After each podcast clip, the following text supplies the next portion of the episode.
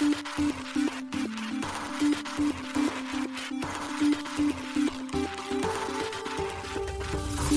しい経済ニュース。この番組では現当社のメディア新しい経済が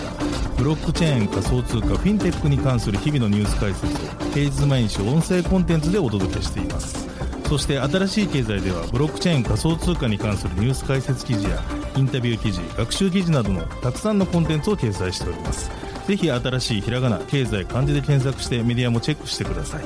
そして LINE 公式アカウントではメディアの更新情報を配信しております LINE 公式アカウントにもぜひご登録ください検討者新しい経済編集部の高橋です。はい、本日は1月22日月曜日です。今日のニュース行きましょう。花ゲートウェイがテストネットローンチ、ゼロ知識証明活用で暗号資産と法定通貨の P2P 取引の実現へ。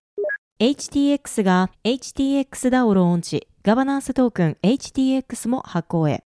韓国大統領府金融規制当局に現物ビットコイン ETF 承認可能性の再検討を要求、報道。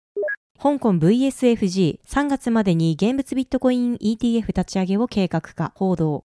ソラナのミームコイン、ドッグウィズハット、バイナンス取引開始で価格が約6倍に。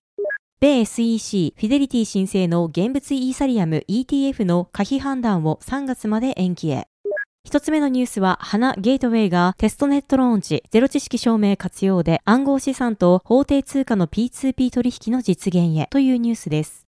コリエンテラボが花ゲートウェイのテストネットローンチを1月22日発表しました。花ゲートウェイはゼロ知識証明の活用により取引所なしで暗号資産と法定通貨の P2P 取引を実現するゲートウェイプラットフォームのことです。仲介者不要であることから、低い手数料、複雑な KYC なし、不正行為なしのオンランプ、オフランプを実現するといいます。また、同プラットフォームは、コリエンテラボ開発の TSS、域地署名スキームにより、イーサリアムやポリゴンなどのブロックチェーンだけでなく、非 EVM のビットコインやソラナにもアクセス可能とのこと。これによりユーザーは様々なブロックチェーン上の資産を花ゲートウェイを通じて管理、取引できるとしています。なお、テストネットにおいて公開されたデモでは、サインアップ及び送金が体験できるほか、実際のオン、オフランプはできませんが、WISE の ID を入力することで、UX の確認は可能となっています。新しい経済編集部が花ゲートウェイの画期的な点について、コリエンテラボの CEO である花坂公平氏に取材したところ、決済サービスからの支払い確認メールの内容を読み取り、ゼロ知識証明を利用して、支払いが有効であることを証明して、仲介者いらずに P2P 取引を実現します。これにより、取引所や人手が介在することによって発生していた不正行為、複雑な KYC、高い手数料をなくすことが可能になります、との回答を得ました。 Corriente Lab は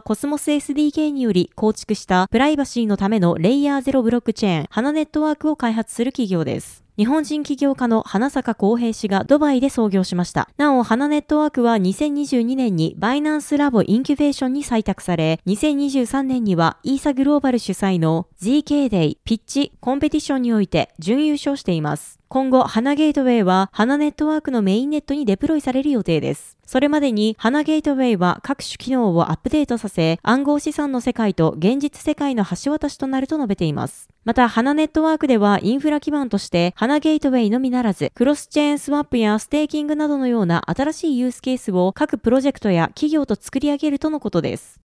続いてのニュースは、HTX が HTXDAO ローンチ、ガバナンストークン HTX も発行へというニュースです。海外暗号資産取引所の HTX が HTXDAO の設立及びガバナンス機能付きプラットフォームトークン HTX を発行し、独自に発行しているプラットフォームトークンである HT からの移行を発表しました。HTXDAO は1月18日に設立され、トークンの移行に関しては1月20日に発表されています。なお、HTX は現在発行している HT トークンのスポット取引やステーキングサービスをはじめとしたサービスを1月22日までに終了しています。また、HT トークン保有者に提供していた手数料割引などのトークン保有によるメリットも順次停止していき、HTX トークンにそれらの機能を追加していくとのことです。なお現在 HTX は HT トークンを HTX トークンに変換するサービスを提供しており、来年の1月まで利用可能です。HTX はフォビを昨年9月にリブランディングした暗号資産取引所です。H は Huobi、T はトロン、X はエクスチェンジに由来しているといいます。HTX は中国の起業家でトロンブロックチェーンやビットトレントの創業者であるジャスティン・サン氏が買収しており、実質的なオーナーとして知られています。サン氏は HTX-DAO 設立に際して自身の X アカウントで業界全体を見ると集中取引所の運営は依然として極度に集中化されます。フォビは初の人民取引所、初の分散型取引所、そして初の民主的かつ自律的な取引所となるべきです。そしてこれらは HTX-DAO を通じて達成されます。私たちは将来のあらゆる取引所が HTX のような人々のための取引所となることを心から願っており、歓迎しますとコメントしています。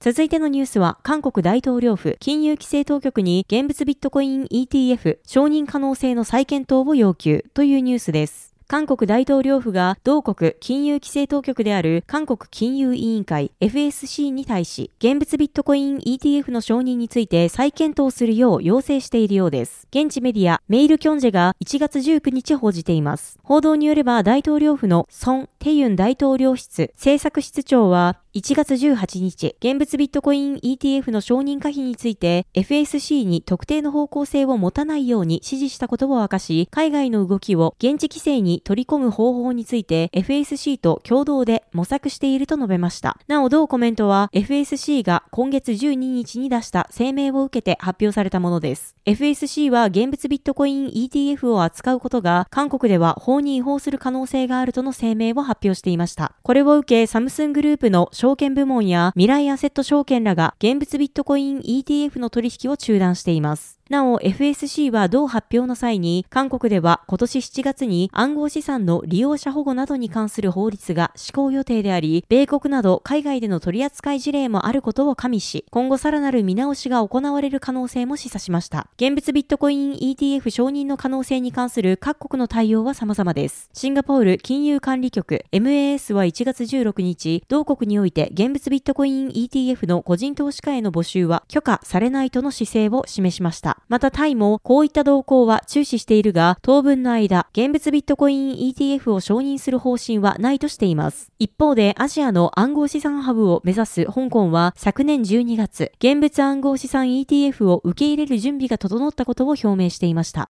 続いてのニュースは、香港 VSFG3 月までに現物ビットコイン ETF 立ち上げを計画化、報道というニュースです。香港の金融サービス企業ベンチャースマートフィナンシャルホールディングス VSFG が現物ビットコイン ETF を立ち上げる予定のようです。ブルームバーグが1月19日報じました。VSFG は今年第1四半期中に現物ビットコイン ETF を立ち上げるべく、香港証券取引委員会 SFC へ申請を行う予定で、年末までに運用資産5億ドル、日本円にして約740億円を目指すといいます。VSFG は伝統的な資産及びデジタル資産の運用サービスを提供する企業です。SFC の認可を受けて暗号資産の運用を行っています。アジアの暗号資産ハブを目指す香港は昨年12月、現物暗号資産 ETF を受け入れる準備が整ったことを表明しています。なお、香港では現在、先物ベースの暗号資産 ETF が認められています。CSOP ビットコインフューチャーズ ETF と CSOP イーサフューチャーズ ETF、そしてサムスンビットコインフューチャーズの3銘柄が上場しています。ちなみに、米国で承認された現物ビットコイン ETF は取引開始から2日間で累計77億ドル、日本円にして約1.1兆円の出来高を記録しています。